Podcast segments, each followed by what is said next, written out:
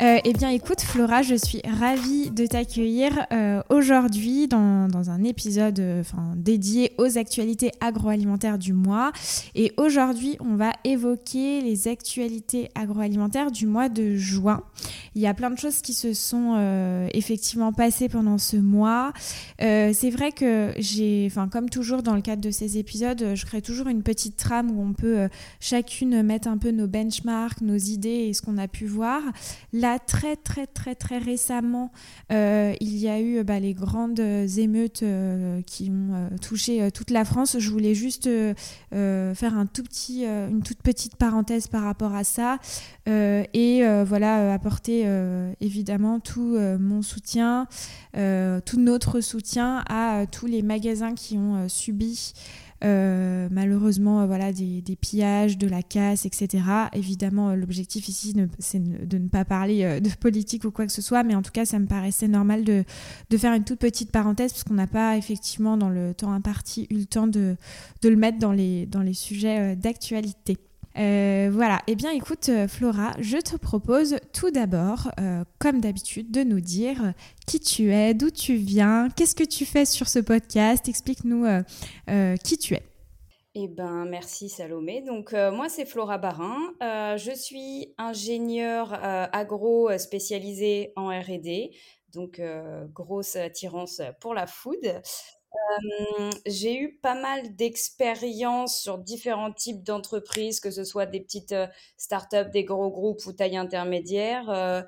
Bah, j'ai par exemple travaillé chez Nestlé sur des produits laitiers frais, chez Marie Surgelée en chef de projet R&D sur des pizzas, des crêpes et des quiches surgelées. et après, j'ai aussi monté une startup qui faisait du coup des mmh, des euh, snacks sucrés à base de farine de pois chiches, donc c'était 100% vegan. Euh, c'était une expérience très enrichissante de découvrir voilà le milieu de de la start-up. Malheureusement, euh, ça n'a pas fonctionné, donc au bout de deux ans, la société a fermé. Mais j'ai rebondi direct et je suis repartie dans le milieu de la food pour la chaîne de salade bar Jour. Euh, où là, j'ai occupé par contre un poste un peu différent de ma formation. J'étais euh, catégorie manager. Euh, innovation produit. Donc j'avais quand même une part toujours de R&D, développement produit, mais là j'étais plus axée sur la définition de, de l'offre avec avec l'analyse et la suivi des performances le, et, et, des parties aussi assez sourcing avec les achats. Et depuis très récemment, donc deux mois et demi, j'ai rejoint euh, Jabcook, donc qui est une société qui euh, développe et distribue des produits euh, asiatiques surgelés euh, pour du food service et du retail. Et donc là-bas, je suis chef de projet R&D. donc voilà, je m'occupe de tous les développements produits et en parallèle de ça, en fait, l'entreprise euh, a aussi une pâtisserie qui s'appelle Takumi à Paris vers euh, l'Opéra. Je ne sais pas si tu connais. Euh, et qui fait en fait bah, des cheesecakes japonais, plein de pâtisseries.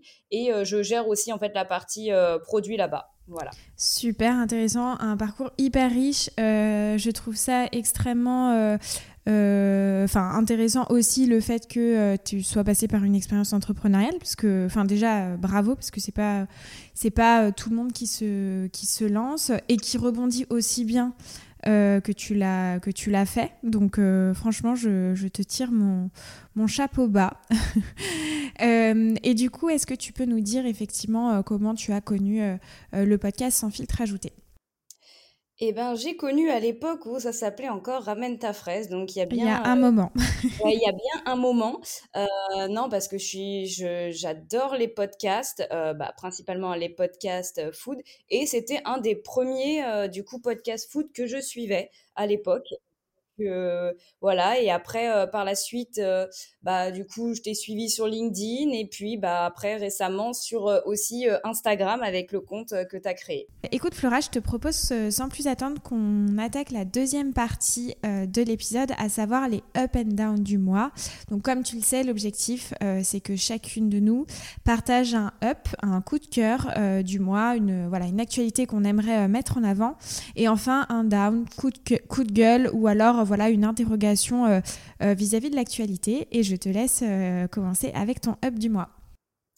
Alors, moi, mon up du mois, c'est la, la news qui est sortie il y a deux jours. C'est en fait le partenariat entre Ajinomoto, donc, qui est un grand groupe agroalimentaire qui est, qui est de, dans le monde entier et qui distribue bah, principalement en France, on le connaît pour ses plats préparés surgelés et ses gyoza et ses brochettes euh, yakitori. Donc, je connais globalement bien parce que c'est un de mes concurrents actuels euh, dans ma boîte. Euh, mais il distribue aussi des produits plus santé, des poudres, ce genre de choses. Et en fait, là, il vient de faire un partenariat avec une start-up qui s'appelle Solar. qui vient de Finlande et qui a sorti en fait une protéine qui s'appelle soléine et je trouve ça assez fou parce qu'en fait, euh, c'est cette protéine, elle a été euh, fabriquée euh, à partir de, de microbes et les microbes ont été nourris avec du dioxyde de carbone et de l'hydrogène à partir de l'eau qui a été transformée par électrolyse. Donc c'est un truc assez fou, je trouve.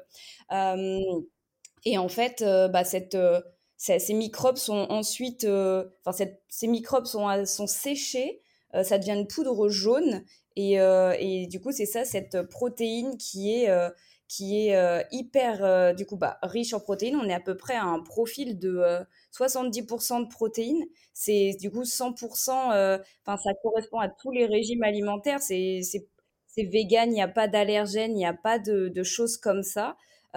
et du coup, c'est aussi hyper Enfin, ça c'est fabriqué à partir d'énergie renouvelable, donc au niveau euh, d'impact environnemental, c'est ultra faible, c'est hyper, respectueux de l'environnement. D'accord. Euh, et en fait, c'est c'est ce que disent l'entreprise, c'est que c'est la protéine la plus durable du monde parce qu'il y a des émissions de gaz à effet de serre qui sont, euh, qui sont de, comparées à, à, la viande de 1% et 20% sur les protéines végétales. Donc c'est hyper c'est un impact euh, environnemental très très faible. Et en fait, je trouve que c'était ce qui est bien, c'est que euh, là, euh, c'est la boîte, il y a il y a un peu plus de quatre jours, ils ont fait une, une présentation à Singapour parce qu'en fait, ils ont obtenu le, le, droit de, de, distribuer le produit à Singapour, donc en tant que novel food. D'accord.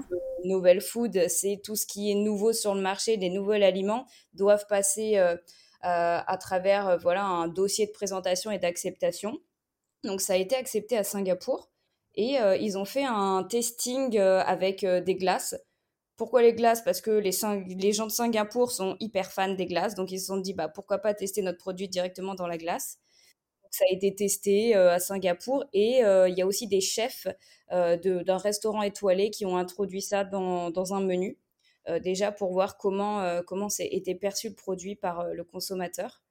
Et, et, de ça, c'est pour ça qu'il y a eu ce partenariat avec Ajinomoto. Et ils ont décidé que à partir de 2024, donc l'année prochaine, ils allaient faire une étude et lancer bah, du coup le, développement de, de, de, produits à base de cette protéine soline. donc je trouve ça très très intéressant et je pense que ça peut être assez révolutionnaire parce que on voit que sur le marché actuel, euh, on a l'habitude de voir euh, en termes de protéines alternatives, euh, ça va être du simili-carné, ça va être à base de soja, de pois. Et là, en fait, c'est vraiment pas des plantes.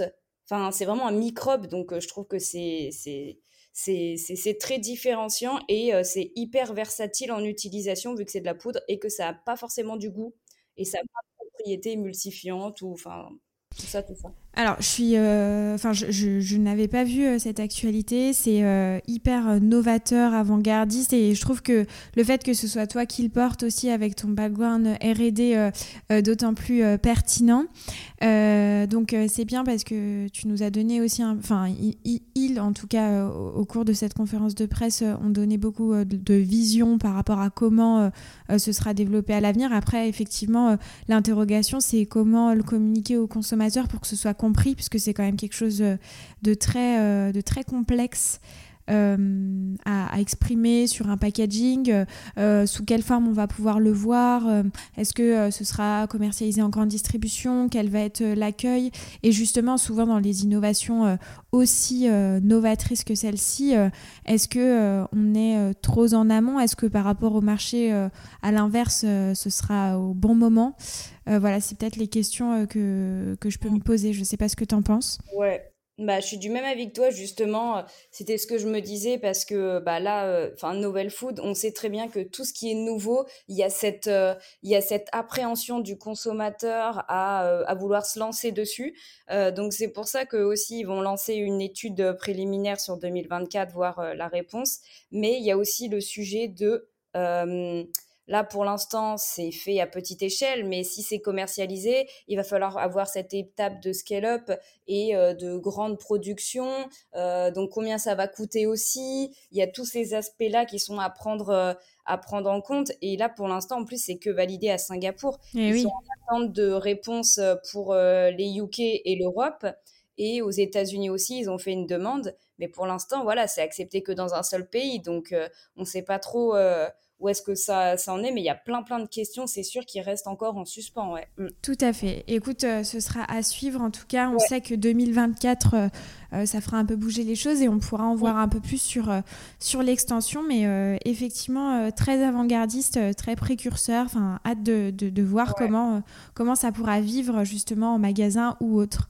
Bah j'avais aussi un up aussi à te, à te partager et on s'en est parlé, je pense que tu l'as vu.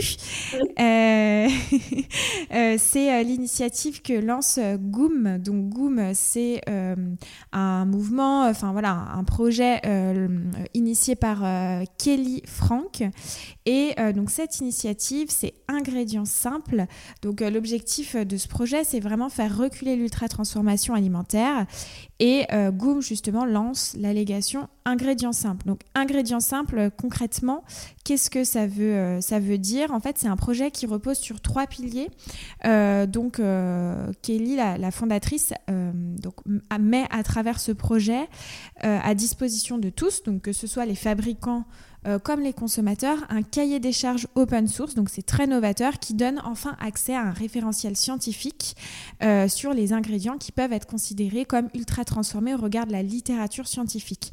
Donc euh, aujourd'hui, il y a plus de, 500 ingrédients qui sont issus d'une base de données qui couvre 90% du marché, donc c'est assez considérable, qui sont référencés grâce justement à un partenaire digital que vous devez probablement connaître, qui est ScanUp.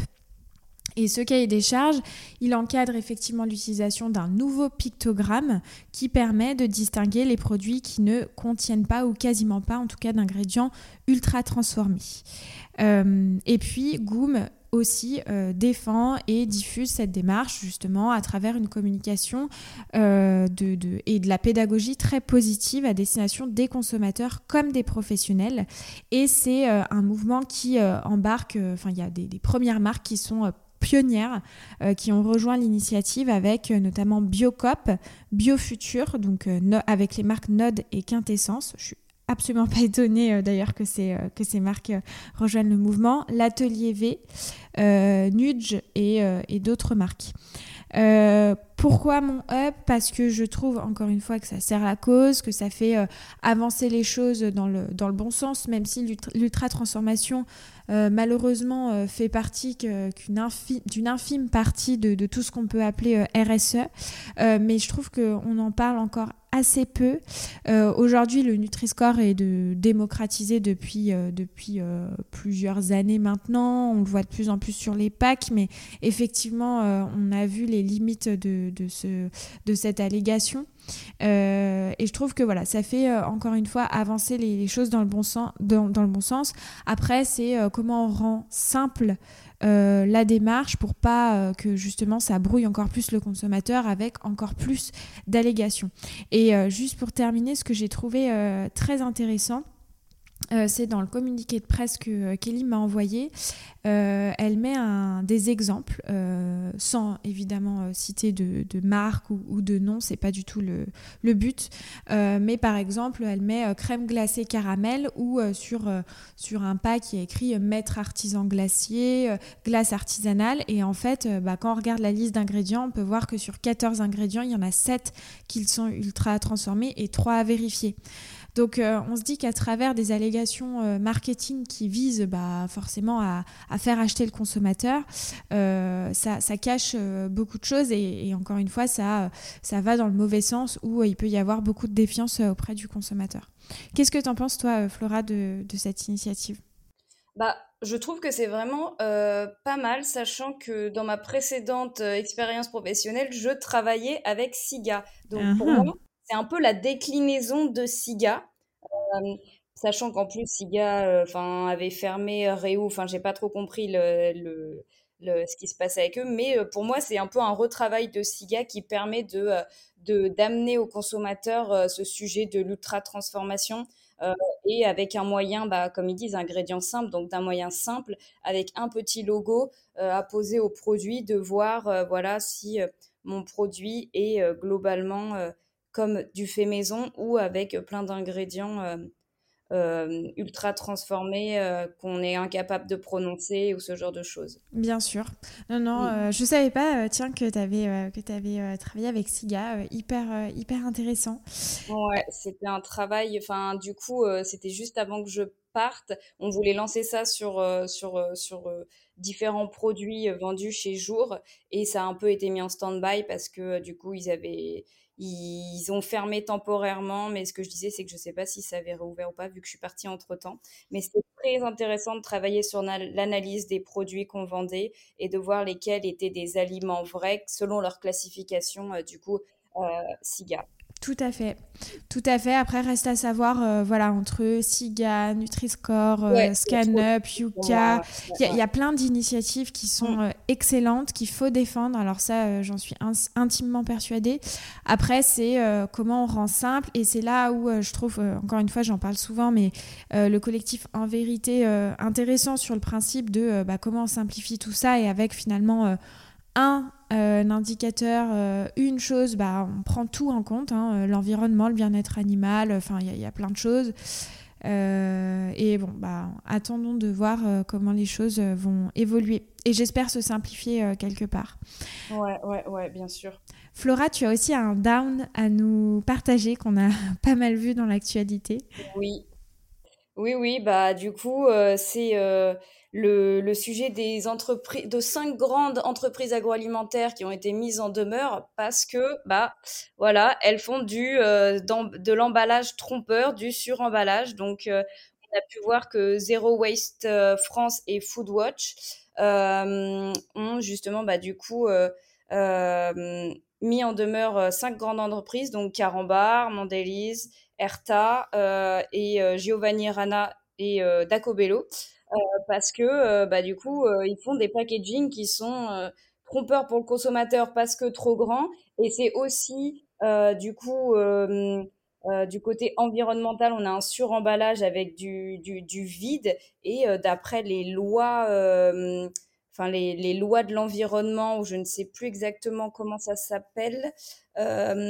Oui, c'était les, les, droits de, de l'Union européenne sur le code de l'environnement. Voilà, c'est ça, c'est qu'un emballage, bah, il doit être, euh, il doit être conçu pour limiter le, volume et qu'il doit être, euh, on ne doit pas avoir cet espace vide. Donc, enfin, franchement, moi, je trouve ça vraiment euh, aberrant toutes ces, toutes ces, cet espace vide. Par exemple, j'ai acheté des Rana la semaine dernière. Quand j'ai ouvert mon sachet, je me suis dit, ah bah en fait, je pensais qu'il y en avait plus, quoi. Mmh, Donc, mmh, c'est mmh, vraiment trompeur pour le consommateur. Je trouve que ça induit en erreur et du coup, là, on va à l'encontre du coup du, des, du droit de la consommation. Euh, donc, euh, c'est vraiment euh, un sujet. J'espère que les entreprises vont réagir. vont modifier leurs emballages, même si je sais la complexité que c'est parce que ça va être un emballage qui est déjà préimprimé, il y a du stock, tout ceci, cela. Mais d'un autre côté, ils vont pas avoir le choix parce que euh, euh, du coup, euh, si, enfin, je sais pas ce qui va se passer. Enfin, si oui, ça va aller en justice si il, pas ça pendant un mois. Mais voilà, je trouve que, enfin, vraiment, sur ces différents produits, sur les pâtes, sur les, les oléagineux, sur les bonbons sur les lardons, tous ces produits-là où on voit du vide, on achète de l'air. c'est dommage. Il y a le cas des chips, mais les chips, c'est un peu différent parce que ça permet, ça fait un coussin de protection, cet air qui est dans le paquet. Mais sur les autres produits, il n'y a pas de, d'explication logique. Donc, pas toi ton avis là-dessus, mais... Euh, si, euh, écoute, euh, effectivement, alors moi je l'avais constaté sur les chips, je l'ai d'ailleurs relayé dans le cadre de la veille que je fais quotidienne. Après, en toute transparence, bah, pas plus tard que la semaine dernière, j'étais avec Intersnack, la mmh. fondatrice qui effectivement m'expliquait que l'air bah, ne euh, permet effectivement que euh, bah, justement les chips ne se cassent pas dans le paquet, chose que j'avais pas du tout pris en compte dans mon analyse. Donc euh, pour le coup, là, tu as une contrainte produit qui est telle que ça, se, ça s'explique. maintenant, je, je, je, suis d'accord, hein, pour le coup, je trouve que ça peut être une aberration. Dans quelle mesure après les marques vont, vont réagir, je ne sais pas. Et là où je m'interroge, c'est dans quelle mesure aussi la justice va faire son, son travail. J'ai pu voir que Foodwatch aussi a lancé une pétition où il y a 12 000 euh, personnes qui ont, qui ont participé. Ça me paraît assez faible. Donc euh, voilà, dans quelle mesure ça va faire bouger les lignes Je ne sais pas. Euh, ça m'interroge beaucoup. donc voilà, à, à, surveiller quoi. Mm sachant que on sait très bien que derrière il va y avoir tous les lobbies qui vont être là, euh, par, de la charcuterie, euh, enfin de, euh, je pense qu'il va y avoir l'ANIA, il va y avoir beaucoup, je pense aussi de l'autre côté du support pour ces pour ces grosses entreprises. Donc, est-ce que tu sais si les, ces entreprises-là ont réagi, enfin s'il y a eu des prises de parole ou, ou à l'inverse pas du tout? Non, justement, j'ai pas, j'ai pas vu de prise de parole à ce sujet-là. Faudrait que, faudrait que je regarde, mais euh, des dernières news, j'en ai pas vu, ouais. Ok. Bah, ce qui serait intéressant, effectivement, hein, euh, c'est d'avoir euh, des, des, prises de parole côté industriel, parce que il y a peut-être des raisons qu'on ignore, explications. Mm. des explications, effectivement, qui, qui, peuvent être apportées, typiquement comme dans le cas des chips où, où j'avais pas, j'avais pas tous les tenants et les aboutissants. Ok, euh, écoute, moi j'en ai un autre de down à t'évoquer. Alors c'est là où j'aurais pu changer à la dernière minute et, euh, de, parler évidemment de, toutes les, les, émeutes qu'il y a pu y avoir et surtout euh, des 200 magasins qui ont été pillés, cassés, etc. où c'est vraiment un désastre pour le monde de la grande distribution et pas que évidemment. Euh, mais là, euh, je vais te parler plutôt euh, d'une étude qui a été réalisée par OpinionWay, Smartway, qui révèle que les jeunes Français, en particulier ceux âgés de 18 à 24 ans et les ménages à faible revenu, sont les plus grands gaspilleurs alimentaires. Alors moi, j'ai été hyper surprise de, de, de voir ça. Donc effectivement, euh, cette étude révèle que contrairement aux personnes de plus de 65 ans qui sont beaucoup plus sensibilisées à cette problématique, euh, enfin les, jeunes, eh ben, on peut quand même voir que dans les faits, euh, c'est les plus jeunes qui, qui gaspillent le plus. Et l'étude, elle montre également que 96% des Français affirment pour autant faire attention au gaspillage alimentaire, hein, dont 59% sont très attentifs. Donc souvent, tu as, je trouve, c'est comme dans le cas de toutes les études, hein, une différence entre euh, le déclaratif et puis euh, ce qui se passe euh, réellement dans nos, foyers, dans nos ménages, nos, types de consommation. par contre, on peut noter aussi que cependant, les jeunes sont moins concernés avec seulement 44% des 18-24 ans qui déclarent être très attentifs. Et pour autant, ils jettent plus. Et les produits les plus jetés, c'est le pain, les fruits, les légumes, les plats non terminés, les produits laitiers et la viande. Et les jeunes de 18 à 24 ans jettent jusqu'à 4 fois plus euh, d'aliments que les personnes de plus de 65 ans. Enfin, je, trouve euh, ça aberrant. Je, suis euh, vraiment, pour le coup, hyper surprise de, cette étude. Et voilà, malgré une prise de conscience malgré une prise de conscience croissante, il y a 43% des Français qui considèrent que le gaspillage alimentaire est une fatalité impossible à éliminer. Et environ 35% des Français seraient prêts à payer un peu plus cher leurs produits pour financer la lutte contre le gaspillage alimentaire dans les magasins. Qu'est-ce que ça t'évoque, euh, toi, Flora? Bah, Je suis hyper surprise des chiffres. Franchement, je ne m'attendais pas à ça. Euh, surtout avec ce qu'on voit en ce moment, avec la prise de conscience environnementale des jeunes euh, qui, euh, qui, qui manifestent pour l'environnement, pour euh, tout ça. Et d'un autre côté, on voit que bah, en fait, c'est eux qui gaspillent le plus. Donc, c'est un, un peu incohérent. Et comme tu le disais, c'est souvent ça c'est le déclaratif et vraiment ce qui est fait dans les faits. On a toujours, on a toujours du coup une, une grosse différence. Et là, on voit que c'est énorme. Et après, ce que je me dis, c'est sur les produits qui sont les plus jetés, comme le pain, les fruits, les légumes. Enfin, c'est quand même, euh, c'est quand même des produits euh, qui sont assez euh, ultra frais, qui sont enfin, qui sont accessibles. Donc, de faire du gâchis là-dessus, je trouve que c'est quand même, c'est quand même assez aberrant. Et les autres produits cités, comme les produits frais, les produits laitiers, les fromages et la viande, la viande qui coûte ultra cher, qui, avec l'inflation, enfin, on voit que euh, du coup, les gens ont plus de mal à s'en payer et qui est ce gâchis-là.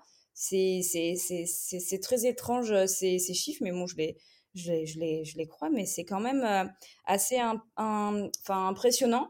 Et je pense qu'il y a aussi un sujet sur, après, peut-être l'étiquetage et la durée de conservation des produits qui est aussi, du coup, en ce moment assez, assez en vogue sur, euh, sur peut-être ces points-là qui font que euh, les gens sont méfiants. La date, euh, bah, mon yaourt, j'ai dépassé la DLC, je le jette, alors qu'on sait très bien qu'on peut le conserver un mois de plus. Donc il y a peut-être aussi ce sujet-là qui, qui est un peu dans le pipe. Ouais. Oui, complètement. Et puis, euh, pour rebondir sur ce que tu dis, il y a aussi peut-être cette notion de pédagogie euh, qu'on fait effectivement euh, sur les, les packaging agro, industriels. On peut voir de plus en plus, notamment avec Too Good To Go, qui affiche bah, regarder, santé, pour voir si la date est dépassée, etc. mais je me demande, est-ce qu'on ne pourrait pas aller un cran plus loin et comment surtout à un moment donné on, oblige, alors j'aime pas ce, mot parce que souvent c'est agir sous la contrainte et c'est jamais bon, mais comment on, force? À ce que euh, bah, les consos s'informent tout de même? Est-ce que c'est euh, euh, par de la pub télé, par de la pub sur les réseaux sociaux, j'en sais rien, mais à détecter justement et aller un cran plus loin sur l'explication de se dire bah comment mon produit il évolue dans le temps et à quel moment je peux le consommer. Je pense qu'il y a aussi cette notion de prise de conscience, je pense qu'elle y est chez les jeunes, mais euh, euh, dans les faits, euh, comment je détaille vraiment un, ingrédient qui est bon ou, plus bon Ouais, bah justement, j'ai vu quelque chose qui est sorti, c'est un article qui a dû sortir avant-hier, c'est HelloFresh dans, qui avait testé ça, je sais plus dans quel pays européen. En fait, c'était sur des barquettes de poissons. Il y avait une espèce de petite réglette qui euh, du coup euh, changeait de, de c'est un indicateur euh, cranté et en fait ça indiquait quand le produit n'était plus consommable. Super intéressant. Il y a des initiatives comme ça qui sont top. Je sais que pendant mes, mes études, j'avais vu aussi des petits indicateurs de couleur qui changeaient sur, de, ouais, sur, de la, sur de la viande qui changeait de couleur si le produit, du coup, n'était plus consommable, s'il y avait un développement bactérien dedans. Donc, je pense que ce genre d'initiative, euh, ça pourrait être déjà quand même assez, euh, assez intéressant sur des produits vraiment euh, frais comme ça. Ouais, ouais, ouais, tout à fait. Tout à fait. Écoute, Flora, on a de, quelques autres sujets à aborder. Euh, sur le reste des actualités du mois. Euh, écoute, je te laisse, euh, avec les autres actus. J'en vois une qui, m'a particulièrement aussi interpellée et que j'ai hâte que tu nous évoques. C'est notamment la boîte à goûter lu Amazon. Oui, donc bah, Amazon, enfin Lu, a, a, décidé de, sortir. Enfin, déjà, ils ont un catalogue sur Amazon, chose que je ne savais pas. Je ne savais, j'ai découvert ça, euh, qui vendent leurs produits sur Amazon. Et là, ils ont sorti spécialement pour, euh, pour les enfants euh, une petite boîte à goûter, donc qui est constituée pour un mois complet de, de goûter. Donc, on a 30 petites unités de différents, différents gâteaux. Donc, on a des princes, des granolas, des pépitos. et donc, en gros, c'est une boîte qui est vendue 16,60 euros et qui fait bah, du coup, ça revient, je crois, à, peu près 50-60 centimes le, le goûter. Donc c'est assez pratique et, et en plus grâce à Amazon, ça arrive hyper rapidement chez soi. Donc pour les personnes assez pressées pour leurs enfants d'avoir à disposition une boîte comme ça avec déjà en sachet individuel les petits goûters, je trouve ça vachement pratique et, et, intéressant à voir comment comment ça fonctionne. Est-ce que les gens vont vraiment aller sur Amazon les acheter? Parce que personnellement, j'ai pas j'ai jamais acheté de produits secs comme ça, des gâteaux sur Amazon. Donc je sais pas toi si tu as déjà eu ce type d'achat sur Amazon et, et comment ce serait comment tu le perçois? Non, euh, j'ai jamais euh, effectivement acheté euh, même de produits alimentaires tout court sur Amazon. Après, j'imagine que les pratiques sont différentes en fonction des modes de vie, des foyers, etc. là où j'ai trouvé intéressant, c'est l'initiative de cette boîte à goûter et dans quelle mesure elle pourrait vivre notamment sur des sites Drive. Euh, peut-être que c'est un pré-lunch euh, qu'ils mettent en place pour voir comment ça peut euh, fonctionner, communiquer quelques chiffres pour prouver que la démarche est bonne et effectivement le lancer sur des sites de drive. Là, pour le coup, je trouverais que ce serait particulièrement intéressant et notamment sur comment tu animes des temps forts en grande distribution. En magasin, c'est assez facile à mettre en place, je trouve, sur le carrelage parce que tu as effectivement toutes les forces de vente qui vont faire de la théâtralisation, etc. Maintenant, sur les sites de drive, je trouve que c'est beaucoup plus compliqué de faire vivre un temps fort et notamment le temps fort de la rentrée. Euh, tu l'as effectivement avec des promotions, euh, euh, des pages dédiées sur les sites de Drive, mais pour le coup avec des produits qui peuvent être lancés de manière festive ou des éditions limitées, je trouve que ça peut être particulièrement pertinent. Voilà mon, mon avis. J'avais aussi une actualité à te partager euh, sur une innovation, euh, c'est euh, sur le lancement de nouvelles compotes en format gourde de Materne et Pompot qui sont effectivement qui étoffent effectivement leur gamme avec des lancements de, de gourdes vitaminées. Donc il y aura quatre nouvelles références qui vont intégrer ce lancement. Donc on va avoir deux boîtes de quatre gourdes d'une recette pomme poire kiwi et puis d'un autre côté une recette pomme fraise gelée royale et puis deux autres codes qui seront plutôt des gros formats de 12 gourdes. Euh, et puis voilà, il y a plein d'autres innovations hein, que Materne lance, donc notamment trois innovations euh, sous sa marque du même nom. Donc Materne Protect avec quatre gourdes pommes fraises passion et euh, source de vitamines, source de vitamine A, C, B6 et enrichie en zinc. Euh, et puis euh, tu as aussi d'autres gourdes, notamment Materne Relax avec pomme, banane, myrtille et avec des compotes sources de magnésium. Voilà, c'était une actualité. Alors, je le classe ni en up ni en down. C'est plutôt voilà des, des, innovations. Je trouve que Materne Pompot innove énormément euh, ces derniers temps. Euh, c'est une marque d'ailleurs qui se, qui se porte très bien et je trouve qu'ils ont plutôt euh, bien pris le virage notamment de, de comment, je trouve que c'est un très bon exemple sur comment switcher de cible et intégrer de nouvelles cibles au sein d'un rayon et notamment sur celui des gourdes avec le rayon adulte Aujourd'hui, enfin, c'est plutôt un rayon, le, les, rayons des compotes qui sont plutôt euh, prédestinés aux enfants. Et je trouve qu'ils ont réussi à, prendre ce tournant de comment on vient aussi euh, cibler les adultes qui consomment, je pense, les gourdes des enfants. Euh, et ça a été plutôt bien joué de leur part. Et puis, je sais pas effectivement la part de marché qu'ils ont sur le rayon, mais c'est assez considérable l'offre qu'ils ont. Et étant donné que c'est un marché, j'imagine, qui est drivé par l'innovation, je trouve qu'ils prennent très très bien le tournant. Mmh, ouais, Voilà. Tout à fait du même, euh, du même avis. Surtout que, euh, si je dis pas de bêtises, tu avais relayé aussi l'information, enfin ça date un petit peu, mais euh, ils avaient sorti des recettes du monde, pomme Oui, tout à fait. Pour les adultes, ils se sont vraiment ancrés dans les tendances de la cuisine du monde et ils l'ont adapté à leurs produits. Donc ça, je trouve que c'est c'est vraiment pas mal. Ils essayent vraiment de se mettre, euh, voilà, de redynamiser leur offre et de, de correspondre à différents types de, euh, de consommateurs. Donc ça, je trouve que c'est vachement, euh, vachement bien. Après, sur là, les produits vitamines, peut-être que pour les enfants, enfin, je sais pas comment ça va être perçu, on va dire, de la part des parents. À voir comment ça, ça peut ça peut performer, mais les recettes adultes, relax et tout, je pense qu'avec des termes comme ça, ça, ça, parle aux, consommateurs et, et ça peut du coup engranger quand même pas mal de, pas mal de, de ventes. Il faut voir la communication après là-dessus. Tout à fait. Et effectivement, la, visibilité aussi en rayon, parce que c'est vrai que vu que c'est un, un mur avec pas mal d'innovations, etc. C'est comment euh, justement avec des démarches, notamment Merch, euh, euh, on arrive à simplifier la, visibilité du shopper pour s'y retrouver au sein de ses offres. Flora, tu as aussi une dernière actualité à nous partager.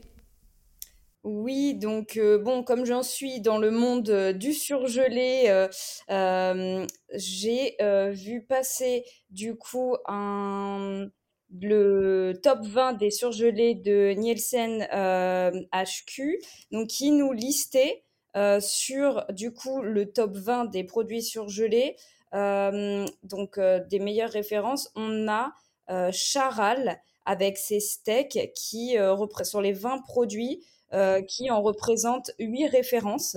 Donc c'est quand même assez énorme. Donc en fait, on voit que le consommateur bah, achète plus de viande surgelée que fraîche avec l'inflation. Ça, c'est un premier constat. Et euh, ce qu'on voit aussi, c'est euh, les glaces. Donc, euh, les glaces avec principalement le Magnum amande ou, le, ou alors de la glace Ben Jerry's. c'est vraiment les glaces aussi qui sont très présentes. mais c'était surtout le fait d'avoir vu ouais, le Charal qui qui a autant de, de place dans ce top 20 avec différents en plus euh, produits parce qu'on va avoir euh, bah, le type de conditionnement certes, mais après dans sa gamme, euh, il y a la charolaise, il y a le steak aux oignons, il y a le le cheeseburger. Enfin, il y a vraiment une gamme assez étendue. le Happy Family. Enfin, on a plein de, de, différents types de produits et je trouve que c'est assez impressionnant la part euh, qu'ils ont du coup dans euh, le, le, surgelé. Quoi. Oui, euh, effectivement, je, je, suis alignée avec toi. Charal, alors je ne sais pas si ça a joué, mais on fait énormément d'activations ces derniers temps sur leur pack. Je ne sais pas si tu as pu le voir, mais au rayon des surgelés, c'était souvent 10 000 euros à gagner, 15 000 euros à gagner. Tout leur pack était régulièrement stické avec beaucoup de mise en avant, de visibilité. Et, pour le coup, je les ai trouvés assez forts euh, euh, là-dessus avec euh, voilà, des offres hyper évocatrices, enfin qui accrochent, accrochent l'œil. Et à l'inverse, voilà, je me demande bah, consommer du surgelé euh, au niveau de la viande, ça peut permettre euh, peut-être à la famille de mieux maîtriser son budget, ou en tout cas, pour le coup, et on en revient un peu au down du mois, de ne pas gaspiller. Ouais, c'est ça, c'est ça. Euh, voilà, il y a un vrai enjeu là-dessus. Et après, sur les glaces, moi, pas surprise, hein, effectivement, en période de crise, et encore, je dirais même plus qu'on est en période de crise, parce qu'on le répète à chaque fois, mais la gourmandise, ça reste ultra important, et, et voilà, ça reste de la gourmandise raisonnable entre guillemets en termes de prix. Euh, donc euh, pas, pas étonné en tout cas euh, de mon mm. côté. Mm. Ouais, bah sur les glaces en plus, je trouve qu'il y a un, un, énorme engouement depuis. Enfin, de, j'ai remarqué ça. Tous les dans la restauration, tout le monde met en avant les glaces. je sais pas, par exemple, il y a Cogent qui a sorti ses glaces. on a plein de partenariats. Il y avait la glacerie avec euh, qui a fait un partenariat aussi avec des parfums asiatiques. Euh, il y a, je trouve que tout le monde met en avant la glace, tout le monde se met à faire de la glace alors qu'ils sont pas forcément, ça peut être des restaurateurs ou des chaînes de, de, restauration euh, qui sont pas reconnus pour ça et qui se lancent sur ce marché-là. Donc je vois que c'est vraiment en fort, en fort développement, fort essor. Tout à fait. Et, euh, et même euh, pour rebondir, il y a, je crois que c'était il y a deux ans, si je me trompe pas, le marché euh, des glaces a été complètement bouleversé parce qu'on avait eu un été très compliqué. Euh, il y avait aussi des crises sanitaires euh, qui venaient un peu parasiter le marché de la glace. Et là, depuis deux ans, j'ai l'impression, si je ne m'abuse, si je ne me trompe pas, euh, qu'effectivement, ce marché repart de, de, plus belle. Et je pense que, comme tu l'évoques, ça donne envie à beaucoup d'acteurs de, de, de s'y mettre. Ouais. Voilà. Que la glace globalement, c'est de l'air. Donc, ça ne coûte pas très cher. Donc, les industriels doivent euh, quand même euh, se faire une marge assez conséquente euh, sur ce type de produit. Hein. Peut-être, je ne, je ne saurais pas te, pas te répondre par rapport à ça. Écoute, Flora, merci beaucoup en tout cas pour, pour ces actualités. C'était c'était vraiment super intéressant. Où est-ce que les auditeurs peuvent te retrouver s'ils ont des questions, des remarques à propos de, de l'épisode? Eh ben, sur euh, LinkedIn, euh, à, mon, euh, à mon nom Flora Barin. Et après, bah, du coup, je suis aussi sur les réseaux, sur Instagram, avec, sous le nom de F Minute. et puis, bah voilà quoi. Et merci à toi pour m'avoir accueilli dans ton podcast. C'était super intéressant de pouvoir échanger avec toi. voilà. avec grand plaisir ça s'est bien passé. Tout à fait, ça s'est très très bien passé. Bah écoute, avec grand plaisir, euh, je te souhaite une, une excellente journée. Merci, toi aussi, bon dimanche. Bon dimanche, au revoir. Merci beaucoup d'avoir été avec moi jusqu'à la fin de cet épisode. J'espère qu'il t'aura plu. N'hésite pas à m'écrire sur Instagram au nom de Sans filtre ajouté ou LinkedIn au nom de Salomé Charicton. Je réponds à tous les messages et je suis toujours super contente d'interagir avec vous. À bientôt!